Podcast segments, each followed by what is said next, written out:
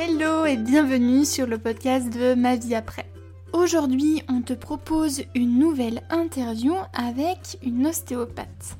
Aujourd'hui, c'est Manon qui tient le compte Instagram Ostéo Féminin qui prend le micro. Elle a spécialisé sa pratique dans le cadre de troubles de la sexualité, troubles de la fertilité aussi, en tout cas, finalement tout ce qui touche au féminin. Et comme tu vas l'entendre dans le, dans le podcast, elle a finalement très bien choisi le nom de son compte Instagram qui finalement dit tout. Ostéo féminin, une ostéopathe spécialisée dans le féminin. Le podcast est trop intéressant. On va parler donc de troubles de la sexualité, troubles de la fertilité, euh, comment l'ostéopathie peut agir potentiellement sur l'endométriose. Enfin bref, tu vas voir, ce podcast est certes peut-être un peu long, mais tu sais, euh, on parle beaucoup et on sait pas faire court. Enfin, voilà, il y a un moment donné, on peut pas faire court, on peut pas faire court. bon, bref, en tout cas, tu vas voir, le podcast est incroyable. On remercie encore une fois Manon pour, euh, pour son temps, parce que pour le coup, il y en a du temps. Bon bref, j'arrête de parler parce que sinon ça va continuer encore à maman. Et je te souhaite une très très bonne écoute.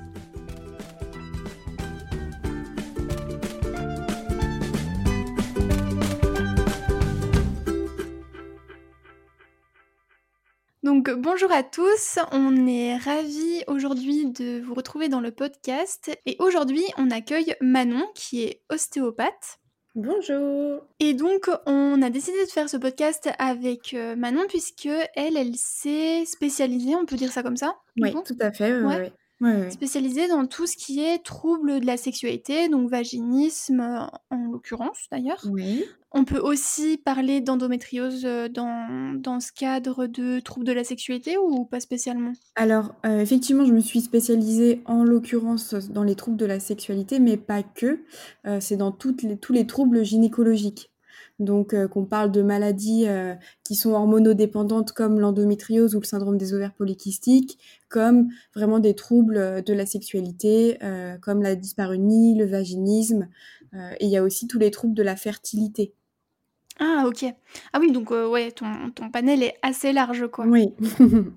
OK et du coup, euh, bah, écoute, on va rentrer dans le vif du sujet, simplement en te posant la question, c'est quoi finalement ces troubles de la sexualité? Parce que, on en a parlé, voilà, vaginisme, dyspareunie, euh, c'est des mots qui peuvent peut-être, euh, être complètement, étrangers pour, bah, les auditeurs. Donc, si tu pouvais, ouais, nous nous dire un petit peu, ce que c'est?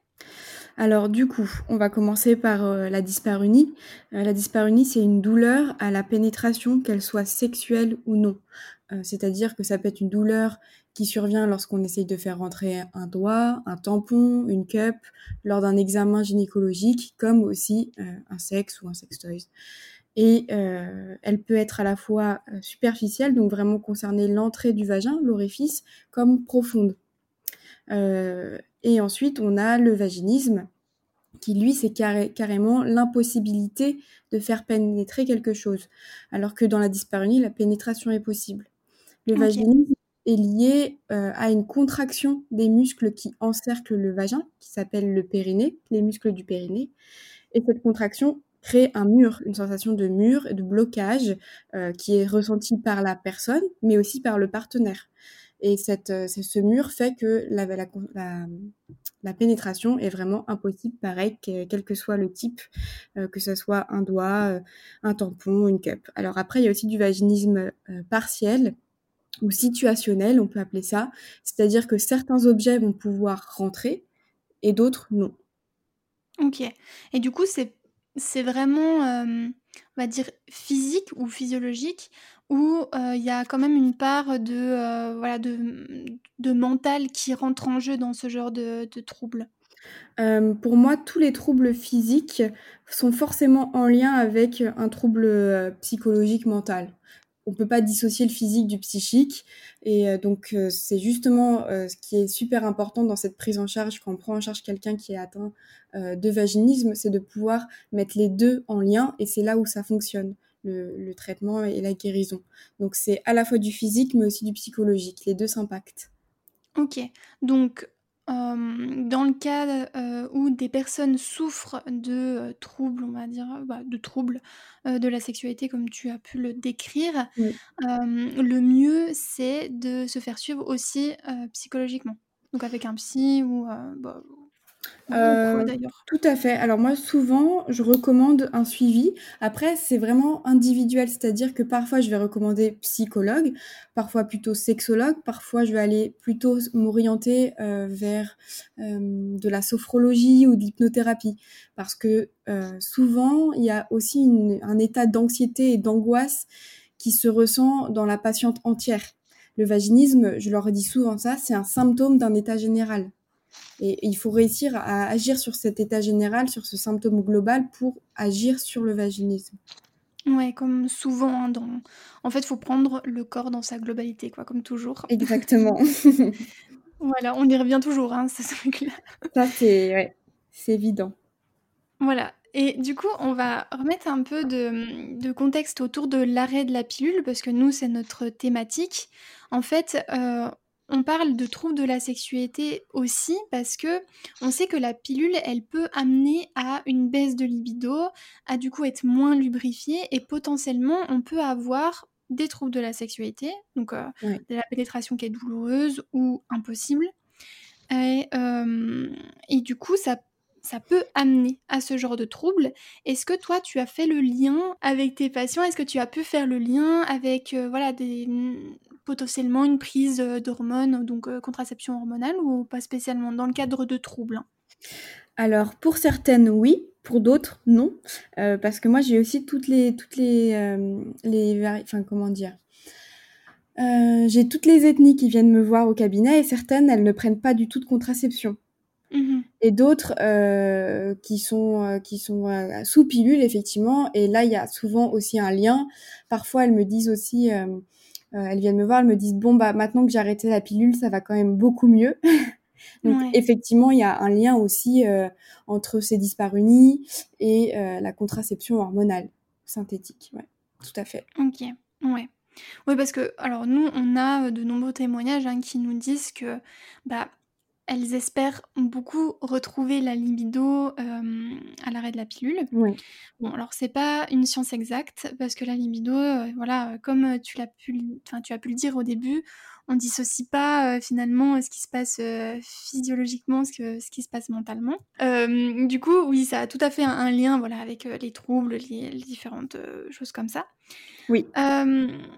et du point de vue, en fait, voilà, imaginons, donc on souffre de, de, ce type de douleur. En fait, vous savez pas, je vais parler pour moi. en fait, à l'arrêt de la pilule, euh, enfin, j'ai arrêté la pilule aussi parce que j'avais de grosses douleurs, en fait, à la pénétration. J'ai fait plusieurs, voilà, je suis allée... Euh, voir euh, des spécialistes, je suis allée voir un kiné pour ma part, qui m'a diagnostiqué une vulvodynie. Ouais. Et pour ma part, en tout cas, l'arrêt de la pilule a, euh, résolu mon problème. Elle, ça peut revenir de temps en temps, mais disons que ça peut résoudre mon problème. Et du coup, je comprends euh, d'autant, d'autant plus toutes ces personnes qui souffrent de troubles. Et voilà, on, sait que ça peut vraiment avoir un impact sur le couple euh, et aussi même de sa propre confiance en soi. Et moi, j'ai ressenti une grande errance en fait, enfin, ouais, vraiment, quand je souffrais de ça, je me suis sentie un peu seule là-dedans, euh, parce qu'on n'en parle pas, on en fait un tabou, euh, on n'ose pas en parler parce que bah, c'est un peu, euh, un peu la honte, hein, même autour de soi. Enfin voilà, si on commence à parler de, de troubles de la sexualité, déjà que c'est un peu compliqué, mais alors si en plus on parle que bah, on a du mal à, voilà, à pratiquer, c'est encore pire. Oui, oui, oui, tout à fait. Donc, donc déjà, qu'est-ce quelles sont, on va dire, euh, les façons de diagnostiquer justement ce... Enfin, comment en fait on peut se faire diagnostiquer euh, ce genre de trouble? Parce que c'est déjà une bonne chose de mettre un mot sur ce qu'on ressent déjà. Ok. Alors aujourd'hui, à l'heure actuelle, euh, c'est beaucoup d'autodiagnostic en fait. Moi, la plupart de mes patientes, elles viennent me voir, elles me disent alors je pense que je suis atteinte de vaginisme parce que j'ai fait des recherches, parce que j'ai il y a vraiment une grande une grande minorité qui viennent me voir en disant mon gynécologue ou ma gynécologue m'a dit que je faisais du vaginisme. Il y en a, mais mmh c'est pas la majorité. Donc il y a beaucoup d'autodiagnostics. En fait, à partir du moment où il y a du symptôme de douleur, c'est pas normal. Oui, bien sûr. à partir c'est important de, le rappeler. Hein. C'est ça. À partir du moment où il y a de la douleur qui s'installe à chaque rapport continuellement, c'est pas normal. Et à partir de ce moment-là, il faut aller consulter gynécologue, sage-femme, euh, médecin euh, généraliste, mais il faut aller faire un pas vers euh, la médecine. C'est déjà une, première manière d'essayer de, de, de se faire diagnostiquer parce que euh, parce que derrière une douleur qui peut absolument n'avoir aucune signification de maladie grave peut se cacher quand même quelque chose de grave. Donc c'est pour ça que c'est mmh important de faire quand même un parcours médical. Ouais, dans un premier temps quoi. Dès qu'on sent une douleur, on va d'abord voir euh, voilà la médecine traditionnelle. Tout à fait, ouais. Il faut écarter les, les, les causes euh, graves, surtout si c'est une douleur qui s'est installée dans le temps. Euh, ça peut signer quelque chose qui s'est installé chroniquement et qui a évolué. Donc il faut, il faut faire le travail, euh, il faut quand même passer par, par là. Après, je sais, parce que aussi par les témoignages de mes patientes, que c'est pas chose facile, qu'il y a souvent un discours médical en face qui est euh, dévalorisant pour la patiente. C'est dans votre tête, ça va aller, euh, respirer un coup, ça ira mieux. Euh, enfin voilà, moi j'ai des femmes qui témoignent ça et, je trouve ça affreux, mais en même temps, moi je, suis ostéopathe et j'ai pas la capacité de leur de leur non plus diagnostiquer si c'est simplement un vaginisme par contraction du périnée ou s'il y a une atteinte physique, physiologique plus grave. Ouais. Oui, donc voilà, écarter d'abord les, maladies. Et puis du coup, quand on a écarté ces maladies, euh, bon alors euh, comme tu as dit, si le discours est en plus compliqué, euh, disons que ça n'arrange rien. Mais ça va être du coup les médecins qui vont pouvoir poser le diagnostic. Ou alors, toi, en tant qu'ostéo, tu peux quand même dire, bah voilà, je suppose ou je peux dire que c'est Effectivement.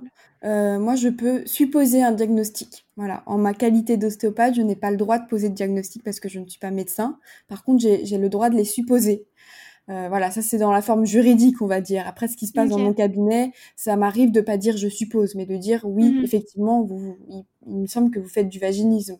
Par rapport à tous les symptômes que vous énumérez, ça ressemble quand même bien à ça. voilà. Ouais, ouais.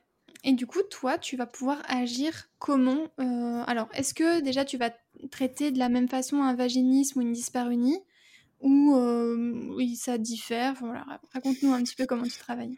Alors, il y a une grande partie. Euh, mon travail sur les pathologies gynéco, il est assez différent de mon travail ostéo habituel parce que je prends beaucoup plus le temps de, de, comprendre le contexte biopsychosocial de la patiente donc euh, ce qui lui est arrivé avant, dans quel univers elle vit, euh, qu'est-ce qu'elle fait dans la vie, euh, comment elle voit sexualité, comment est le partenaire. Enfin, il y a, y a, plein de plein de questions. Donc c'est souvent la première consultation. Il y a très peu de pratiques finalement, mais beaucoup d'échanges. Et ensuite, je prends aussi un temps pour faire de l'éducation. J'ai un petit bassin euh, au cabinet où du coup, euh, je, imagé, où je montre euh, voilà le périnée, la vulve, le vagin, l'utérus, comment c'est disposé dans le dans le bassin, quel est le rapport entre tous ces organes, entre le périnée et, et le, tous ces organes. Donc il y a un, un gros moment d'échange et ensuite il y a de la effectivement une pratique des techniques donc moi, je, je, je présente toujours l'ostéopathie de la même manière, qu'elle soit gynécologique ou, ou pas. C'est une approche globale, holistique euh, de la patiente. Donc je commence toujours mon examen par euh, la même chose. Je pars des pieds et je remonte jusqu'à la tête, qu'importe le motif. Et ensuite, effectivement, dans les approches euh, dyspareunie, vaginisme, il y a un focus sur ce qui se passe au niveau du bassin, de ce qui se passe au niveau du périnée, du petit bassin, l'utérus, la vessie, le rectum, le sacrum, le coccyx. Donc le coccyx, c'est la petite pointe osseuse qu'on a au niveau des fesses et euh, qui est un lieu d'insertion du, du, périnée à la partie vraiment arrière. Donc, euh, donc voilà, je, prends en compte toute cette partie-là. Ensuite, euh, ce qui différencie ou pas la prise en charge du vaginisme et de la dyspareunie, ça se passe, c'est difficile de dire parce que c'est va y avoir des variantes dans les réponses de mes patientes au niveau de l'entretien qui vont m'orienter ensuite vers quelque chose parce que en fait chaque dyspareunie est différente, chaque vaginisme est différent et, effectivement finalement euh, il n'y a jamais une prise en charge qui est identique. Ok, ouais, il n'y a pas un traitement type. Non. Euh, voilà, où, où, tu peux euh, suivre, on va dire, étape par étape, ça et. Exactement. C'est vraiment personnalisé parce que chaque histoire est différente. Il y a des femmes qui sont vraiment, vraiment dans la dans l'atteinte physique, par exemple, qui auraient fait une une chute sur les fesses, par exemple, et d'autres qui ont vraiment quelque chose de plus ancré, qui ont eu par exemple des, des, des, césariennes ou, ou des, des épisiotomies, ou voilà, il y a d'autres choses, quoi. Chaque personne. Ah oui, parce que même, ok, ce genre de, on va dire, de d'événement peut causer, enfin peut être la cause de vaginisme ou dyspareunie. Tout à fait. J'ai une patiente d'une d'une bientôt 40 ans, il me semble, qui est venue me voir là il y a pas longtemps. Euh, elle a fait en fait une, une, fausse couche et en fait c'était une grossesse. Le placenta était avec, avec des cellules cancéreuses. Euh, ça s'appelle une cellule, une grossesse molaire. Et, euh, et du coup, elle a eu fausse couche, elle a, elle a eu des, des curetages du col. Et en fait, tout ça, tout ce contexte-là a rendu ensuite le rapport impossible. Mmh parce que grosse, grosse empreinte émotionnelle, grosse violence physique.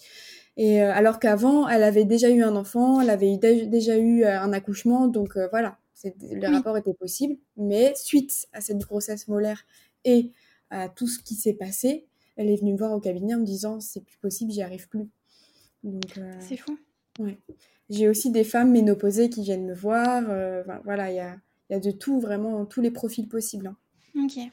En fait, on a tellement peu entendu dire que bah voilà, c'était important de signaler quand on avait mal pendant les rapports et que non, c'est pas normal d'avoir mal.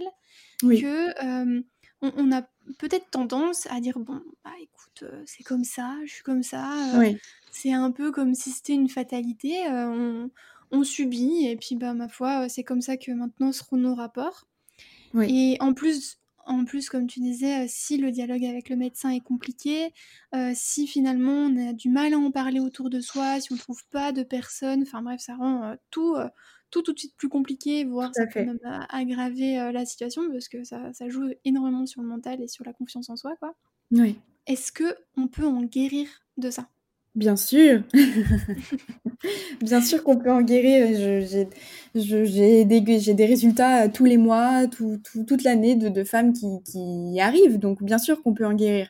Il faut, il faut, c'est pas magique. Hein, il faut du travail euh, personnel. Il faut être impliqué. Il faut en avoir envie, profondément envie. Il faut pas le faire pour quelqu'un d'autre que soi. Et il faut voilà s'investir. C'est euh, moi je lui dis, je dis ça aussi à mes patientes. Vous venez me voir à un instant T, moi je vous, je vous file un coup de pouce, mais après le boulot c'est vous qui le faites. Hein. c'est vous qui guérissez, c'est pas moi qui vous fais guérir. Ok, parce que elle, elle peut faire quoi euh, de de leur côté en fait? Alors, toi tu vas agir, on va dire, euh, bah, avec les techniques, voilà, physiquement, je détends souvent, je travaille sur le périnée, je, je fais des techniques pour euh, détendre euh, le périnée, le bassin, détendre la patiente en état général. Je travaille sur des points importants, sur le diaphragme, sur le crâne. Euh, je fais aussi un travail sur l'axe crânio-sacré, on appelle ça. Donc j'ai une main au crâne, une main au sacrum, et je travaille vraiment sur le système nerveux pour calmer. Mais après, en fait, ce que j'aime, je, je dis qu'il faut désensibiliser le cerveau parce que en fait, la douleur, elle est souvent là depuis des années et elle est plus que locale, elle est aussi interprétée au niveau cérébral. C'est-à-dire que la zone pour le cerveau, c'est une zone qui est forcément douloureuse. Donc qu'importe le signal qu'on va euh, poser, enfin qu'importe la, la, pression qu'on va poser sur l'endroit, le cerveau il fait un lien direct douleur. Il a interprété ça. pour lui, voilà, le, vagin, la vulve, c'est égal douleur. Donc je lui dis, je dis à mes patientes, il faut, il faut voilà euh, dire au cerveau que non, c'est plus, c'est pas synonyme forcément de douleur il faut le rééduquer. Et donc pour ça, il faut faire des exercices tous les jours ou pas tous les jours, une fois par semaine. Enfin, le plus on va le faire, plus la guérison va être rapide. Ok, donc euh, c'est ça qu'on peut voir par exemple les...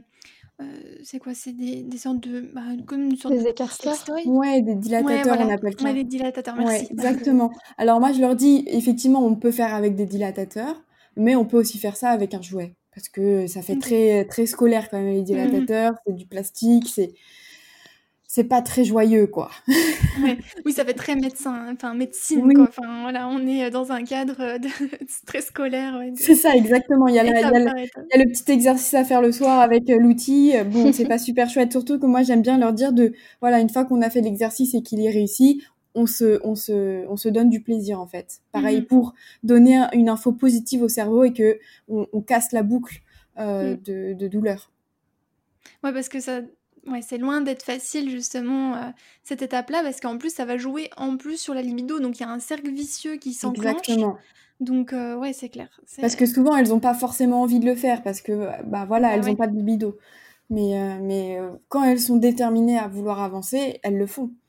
Mm. Ouais. Ouais, ouais, Parce que dès, qu'on, dès que ça joue là-dessus, c'est vrai qu'il y a un.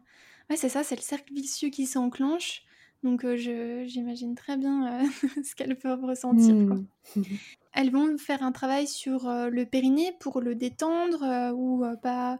C'est, vraiment essentiellement sur le périnée qu'elles vont pouvoir faire le travail ou c'est voilà une je sais pas, des exercices de, de détente Oui, tout à fait. Alors non, en fait, elles, elles vont pas travailler forcément sur le périnée parce que déjà, trouver son périnée toute seule, c'est pas chose simple. Mm. Et en plus, parfois, euh, lors de l'examen du périnée, il s'avère que le périnée euh, est tout à fait fonctionnel et qu'il n'est pas hypertonique, qu'il n'a pas des troubles, euh, il est souple, tout va bien.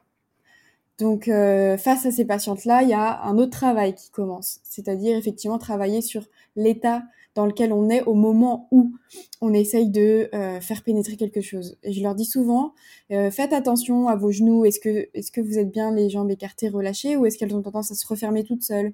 Est-ce que vous avez tendance à avoir les épaules qui remontent, les, les dents qui se resserrent, la respiration qui se raccourcit, ou est-ce que vous êtes complètement détendu, relâché, les épaules qui sont relâchées, la respiration est lente et profonde? Voilà. Donc je leur demande aussi de se mettre en condition donc par exemple avec un objet dans les mains et proche euh, du, sexe, et de, travailler sur leur état général. Ok. voilà, sur euh, faire attention à ses épaules, faire attention à ses genoux, voilà, sans forcément chercher à faire à, inhiber le périnée ou à travailler le périnée, mais juste travailler sur son état, quoi. Oui, la, communication euh, verbale, quoi, du corps. Exactement, ouais. Qu'est-ce ah, que le corps dit, ouais. ouais. Trop, intéressant. Mmh Et du coup, toi, quand tu, bah, tu as ce genre de patiente, tu vas faire une seule séance ou ça se fait vraiment sur la durée, en fonction de la problématique de la patiente, en fonction de la patiente en elle-même? Est-ce que ça peut être réglé en une, deux séances alors, il n'y a jamais qu'une seule séance, sauf pour celles qui abandonnent, parce qu'il y en a aussi hein, des femmes que je vois qu'une fois et que je n'en vois plus. mais il y a toujours au moins un suivi voire deux. Euh, parce que, comme je disais tout à l'heure, lors de la première séance, il y a beaucoup d'échanges verbaux et euh, du coup, pas beaucoup de pratiques. Donc, euh, j'aime bien les revoir une deuxième fois, comme ça on fait un point sur ce qui s'est passé lors de la première, qu'est-ce qui s'est passé pour elle après la séance, parce que souvent, il y a des réactions physiques après la séance. C'est hyper intéressant, d'ailleurs, parfois elles, sont, elles ont une capacité à voir ce qui se passe en elles après la séance. c'est moi, je suis toujours surprise de tous ah les petits tout ce qui bouge et à quel point parfois elles me disent je sens même euh, un changement euh, dans mon état, dans, dans, mon quotidien, comment je vois les choses, comment j'arrive à absorber les choses, le stress, c'est hyper impressionnant. Euh, je trouve ça vraiment passionnant. ah ouais, bah pareil. et, et, après, voilà, j'aime, je les revois une deuxième fois, je les revois une troisième fois, et, et souvent, en fait, ça devienne, ça, elles, elles, viennent, elles reviennent me voir même pour d'autres choses. Elles deviennent mes patientes, en fait. Mmh on va dire. Je les suis aussi pour leur, euh, leur cheville qui va tourner, pour, euh, des maux de tête, euh, voilà. Mais, et puis toujours en gardant en fond, quand une fois qu'elles sont guéries, je repose toujours des questions sur la sphère sexuelle. Parfois, il, faut, il faut aussi le dire, elles retombent un peu dans les dyspareunies, dans le mmh. vaginisme, parce qu'en fait, à partir du moment où il y a une sensibilité à ce niveau-là, c'est leur lieu d'expression. C'est-à-dire que dès qu'elles vont être de nouveau surmenées, stressées, euh, ça, elles, euh, elles débordent, et eh ben ça va venir s'exprimer ici. Ok. Et toutes, euh, toutes les ostéopathes peuvent pratiquer, enfin, sont formées en fait au, aux troubles sexuels ou pas spécialement? Euh, Non, pas spécialement. Hum, c'est vraiment moi qui m'y suis intéressée. Et en plus, il faut savoir qu'en ostéopathie, il n'y a pas vraiment de, de, formation, même en post-diplômé, sur les sphères sexuelles. Beaucoup sur la sphère gynéco, sur la femme enceinte, sur les troubles de la fertilité, mais très peu sur la sphère sexuelle. C'est-à-dire que c'est moi, en rapportant une formation que j'ai fait sur le périnée, une formation que j'ai fait sur la gynéco, sur la femme enceinte, qui a fait un mix un peu de tout ça, qui est travaillé et qui allait chercher en fait euh, toute seule les comment je pouvais monter mes séances, comment les interactions entre le psychologique, le physique. Je suis un peu une autodidacte sur ça parce que Mhm. en, ostéo, il y a très peu de choses aujourd'hui qui sont accessibles. Ok. Parce que du coup, toi, tu as fait ta formation en fait ostéo et Ouais. ensuite, voilà, tu t'es juste Je me- formée J'ai sur fait tas. J'ai non, j'ai quand même fait plusieurs formations. euh, J'ai Ok. fait deux, j'ai fait une formation sur le périnée. J'ai fait une autre formation sur la qui était sur la sphère gynécologique de la l'adolescente à la femme ménopausée, donc vraiment l'évolution en fait de la femme à tout âge. Mais en fait, on parle pas forcément que des pathologies, que du vaginisme et que de la dyspareunie. On parle de des troubles hormonaux, bah effectivement d'endométriose. On parle euh, de, du désir de grossesse, euh, des troubles de la fertilité, du post euh, postpartum, de la ménopause. Enfin, c'est beaucoup global en fait. Et, et ensuite, il y a un peu effectivement de la trouble de trouble de la sexualité. Donc j'ai quand même appris grâce à ces formations. D'ailleurs, c'est grâce à ces formations que j'en suis ici aussi. Hein. Et j'ai aussi fait une formation de neuf jours sur la périnatalité. Donc il y a quand même. Oui, donc t'as, v- ouais, vraiment, tu t'es spécialisée Ouais. dans euh, le féminin, quoi. C'est ça exactement. D'où, le nom de ton Instagram, Ostéo Ostéophémie, tout à fait. C'est bien trouvé.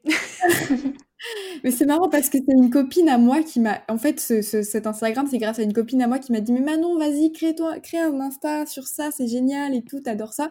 Mais à cette époque-là, j'avais fait aucune formation complémentaire, je sortais juste de l'école. Donc, Ah en fait, ouais. c'est vraiment. euh, c'est- en fait, le, la gynécologie m'a appelée, quoi. Parce que Ouais. je pense que Oui, destinée à là. oui, je pense que t'as capté les signes. Ouais, c'est ça. Ah non, c'est vraiment génial. Ouais, d'ailleurs, on peut conseiller à tout le monde d'aller voir ton Instagram Ouais, parce qu'il est vraiment très complet. D'autant, euh, voilà, que comme euh, je le disais au début, c'est des sujets, sujets pardon, qui sont tellement tabous que, en fait, on a besoin de personnes et d'autant plus des professionnels qui décomplexent tous ces, ces troubles que, Ouais. pff, qui peuvent être tellement compliqués en plus à en parler à un médecin, enfin voilà, à quelqu'un euh, professionnel en tout cas en face de soi qu'on ne connaît pas, ça peut être très complexe. Donc euh, c'est vraiment trop bien de, de pouvoir un peu libérer euh, la parole autour de ça, quoi. Tout à fait. Donc tu as parlé de troubles de la fertilité et d'endométriose. Oui, Je pense que ça peut être pas mal d'en parler un petit peu euh, Ouais. bah, là. Ça marche. Euh, parlons endométriose et troubles de la fertilité. Oui. Donc toi, tu peux agir euh, ou ouais, agir ou aider en tout cas Voilà, aider, ouais, ouais. pour euh, ah, ah, tu peux même agir concrètement sur. on va prendre par exemple l'endométriose, puis on reviendra un petit peu sur la fertilité après. Tout à fait. Mais tu peux vraiment agir sur l'endométriose en elle-même. Alors, c'est un sujet complexe parce qu'il n'y a Mhm. aucune preuve scientifique qui prouve notre action sur euh, une pathologie hormonale. Mais si on Et c'est regarde, étonnant. et c'est étonnant, hein, pas vraiment. de- on parle d'ostéopathie, on parle d'une de, de sorcier, hein, de- d'une. Oui. je pense que Maëlle peut Mm, oui, voilà. l'idée, Je hein. pense qu'elle est dans le même cas que moi pour, euh, pour la médecine Voilà. hein. Mais si on observe en fait euh, l'action, les champs d'action de l'ostéopathie et euh, l'endométriose, les champs d'action de l'ostéopathie, c'est euh, agir sur le système nerveux. Et euh, le système nerveux a vraiment beaucoup, enfin, il est en- tout le temps en, en constante interaction avec le système hormonal. Le, quand on est stressé, on sécrète du cortisol, qui est une hormone du stress et qui fout le bazar partout. Ouais. Euh, On répète souvent ça. voilà. Et c'est euh, l'en- l'endométriose, c'est une maladie hormonodépendante.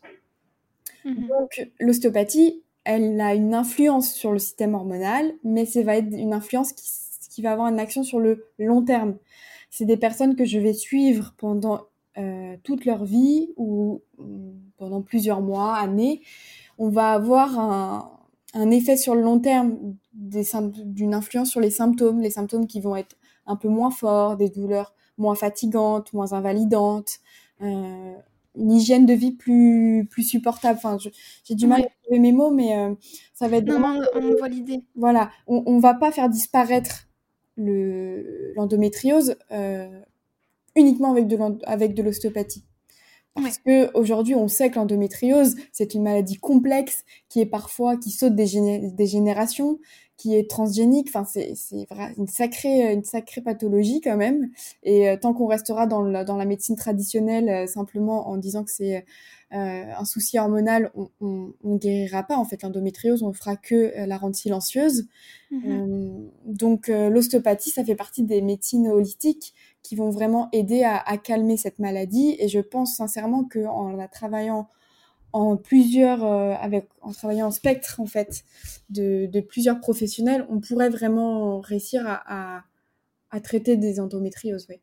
Ouais, en fait, je pense qu'on est, comme tu dis, dans l'accompagnement, mais qu'on fait pas, on veut, on cherche pas à régresser, à faire régresser la maladie, à la soigner ou, carrément à la guérir, mais effectivement à rendre, ne serait-ce le quotidien des personnes qui en sont atteintes euh, plus doux, qu'elles puissent, euh, voilà, le vivre de façon plus sereine et euh, avoir un quotidien apaisé. En fait, c'est vraiment ce qu'on peut faire finalement avec toutes les pratiques comme l'ostéopathie, la naturopathie, mais aussi les psychologues, les sophrologues. Enfin, c'est la médecine chinoise, euh, l'acupuncture. Moi, j'ai des patientes qui me disent qu'elles ont, elles, elles vont chez leur acupuncteur euh, tous les mois parce que ça les soulage. Complètement. Ouais. C'est tellement des, des, médecines qui sont mises, on va dire, en second plan. Et qu'on prend, voilà, comme tu disais, un peu comme des sorciers. c'est ça, qui est, ça qui est incroyable. Alors que euh, c'est des personnes qui souffrent et qu'on leur propose pas ce genre de, de, de, ouais. De soins palliatifs, en fait. On peut appeler, appeler ça comme un soin palliatif c'est bien d'en parler pour justement euh, pouvoir trouver des, des, solutions pour toutes ces personnes-là et pas qu'elles voient justement la pilule comme leur unique, solution, leur unique euh, voilà, pilule magique qui va euh, permettre de, de, les, de, les soigner, entre gros guillemets. Hein. Mais c'est quand même comme ça qu'elle est prescrite, donc ma foi. du coup, c'est très intéressant de, de, justement en parler de ça pour montrer voilà qu'il y a des solutions et qu'il faut pas rester simplement avec notre idée que la pilule c'est l'unique. Il y a d'autres possibilités pour euh, les aider. Alors c'est je vais euh, je vais parler un peu voilà crûment, mais malheureusement ça va coûter de l'argent parce que c'est pas des médecines qui sont euh, remboursées. Par la sécurité sociale, ouais. Par la sécurité sociale, ouais. Je, enfin, il y a certaines mutuelles mutuelles, mmh. merci, qui mmh. peuvent prendre en charge, mais c'est pareil, c'est sur un certain plafond. Mmh. Donc ça, c'est aussi, c'est dommage en fait parce que, bah, au final, voilà, c'est. Alors je sais pas du coup si l'endométriose c'est considéré comme une maladie longue durée ou quelque chose comme ça. Ou... Je crois pas. Je crois pas. Non, non, c'est d'ailleurs encore une, une, folie parce que c'est quand même une maladie handicapante et de longue durée. Ouais. Mais il me semble que oui. Ouais, puis du coup, elles, ont, elles auraient besoin en fait de ce type de, de prise en charge, quoi. Enfin, c'est pareil, c'est facile hein, évidemment de dire bah voilà, vous pouvez aller voir ça, ça, ça, mais au final, euh, on peut pas tous se le permettre. Donc, c'est aussi important de, de, le dire. Mais euh, quand on est dans une volonté, voilà, d'arrêt de pilule, de vouloir vivre son, bah, son, sa maladie aussi au naturel, qu'il y a des solutions et c'est un investissement aussi pour sa santé. Et ça, c'est important de, de, bien euh, en prendre conscience. Euh, voilà, on peut, on peut acheter euh, toutes sortes de choses, mais la santé, c'est ultra important et donc voilà, il y a des solutions. Exactement. Je me suis un peu perdue de mon explication, mais bref. Ouais, donc en fait, ce qui est bien aussi et ce qui est intéressant à préciser avec ce type d'accompagnement, comme on les a, comme on les a cités, c'est que finalement, ça vise aussi à nous faire gagner en autonomie.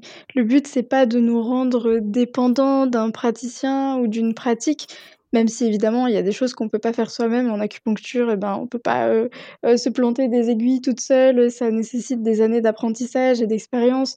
En ostéopathie, évidemment, euh, on peut pas forcément avoir des, des, des, des, manipulations seules. Néanmoins, tous ces praticiens vont nous donner des outils qui, que l'on va pouvoir essayer d'implémenter un petit peu dans notre quotidien et qui vont nous aider. Et finalement, c'est aussi ça la force et de, la complément, de la complémentarité de ces pratiques, c'est qu'on vient donner des outils euh, à ces personnes-là pour leur faire gagner en autonomie et aussi parce que derrière, il y a tout un processus euh, où on vient expliquer les choses. Et mmh. ça, c'est quelque chose, malheureusement, qu'on retrouve pas vraiment euh, en médecine allopathique où on n'a pas le temps de nous expliquer, on n'a pas le temps de nous écouter déjà, donc on n'a pas forcément le temps de nous expliquer non plus. Et, finalement, euh, tous les praticiens, comme on en a parlé, eux vont pouvoir nous écouter, euh, vont pouvoir nous accompagner et nous expliquer les choses, ce qui fait qu'on va nécessairement gagner en autonomie en fait par la suite. On a tellement une enfin, peu de connaissances sur le fonctionnement de notre corps que tout nous paraît très flou. Donc, euh, c'est vrai que ça, ça, ne peut que nous être bénéfique. Comme mm. tu disais, euh, Manon, euh, le, la, la, partie que tu vas prendre, toi, en première séance pour bien expliquer tout avec ton. comment, une sorte de mannequin, c'est ça? Enfin, Oui, tout à fait, oui. Ouais, je, comment on appelle ça une... un, un, un, modèle anatomique. Ouais, un modèle, voilà. Parce que je me disais, mannequin, c'est bizarre. bon, bref. Avec le modèle, du coup, donc euh, voilà, je trouve ça hyper en fait essentiel et encore plus à l'arrêt de la pilule. Nous, de toute façon, on est tout le temps en train de rabâcher encore et encore la connaissance du corps, que c'est important parce que bah, pour nous, c'est essentiel. Donc, euh, on a parlé de l'endométriose. Maintenant, parlons des troubles de la fertilité parce que donc on est dans le cadre de, l'arrêt de la pilule aussi et bah, de nombreuses femmes souhaitent tomber enceinte suite à l'arrêt de la pilule. Et bah, il est pas rare d'avoir des troubles de la fertilité à ce moment-là, parce que bah, aussi souvent on est très impatiente voilà, de, d'avoir, euh, de, concevoir, hein, ce qui est assez logique, hein, on, peut bien le comprendre, mais ça peut être un peu plus compliqué que ça. Tout à fait. Et donc du coup, l'ostéopathie, comment elle peut euh, intervenir dans le cadre de ces, euh, ce type de troubles alors je pense que ça, ça va faire écho aussi à ce que vous disiez avec euh, ma collègue ostéopathe cette semaine.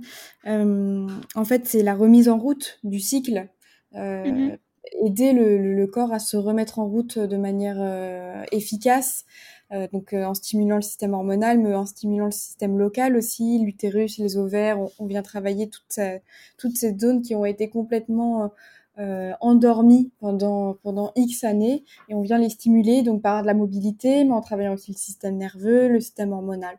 Donc vraiment euh, essayer de, donner un petit coup de pouce au, à l'organisme pour euh, remettre en, en, fonction, en route les, les cycles menstruels.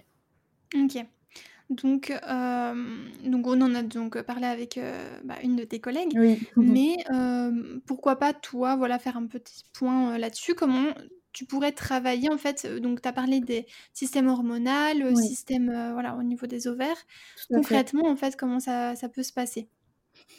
Alors concrètement, bah, c'est des, des, techniques hein, euh, ostéo sur, euh, sur l'utérus, sur de la mobilité.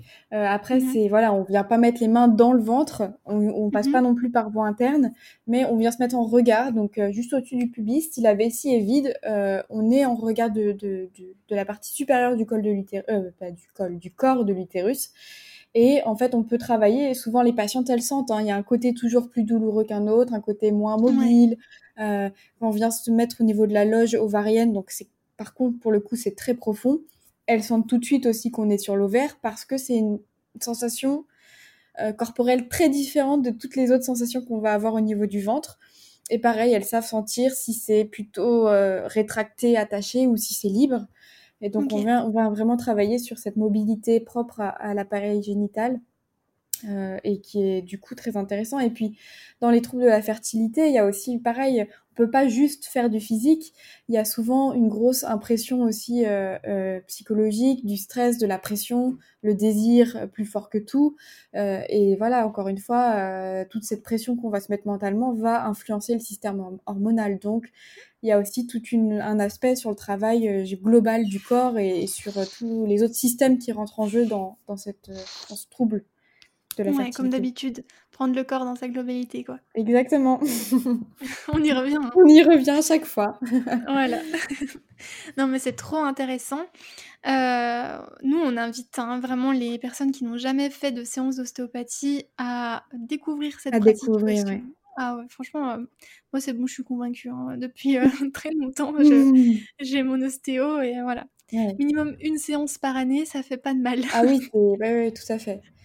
Tout à fait, mmh. c'est le minimum. Après, il y a des patientes parfois qui mettent, euh, qui viennent tous les ans très régulièrement, puis d'un coup, il y a un laps de trois ans, et puis elles reviennent, mais c'est pas grave non plus, quoi. Le suivi, il est là, et voilà. Ouais.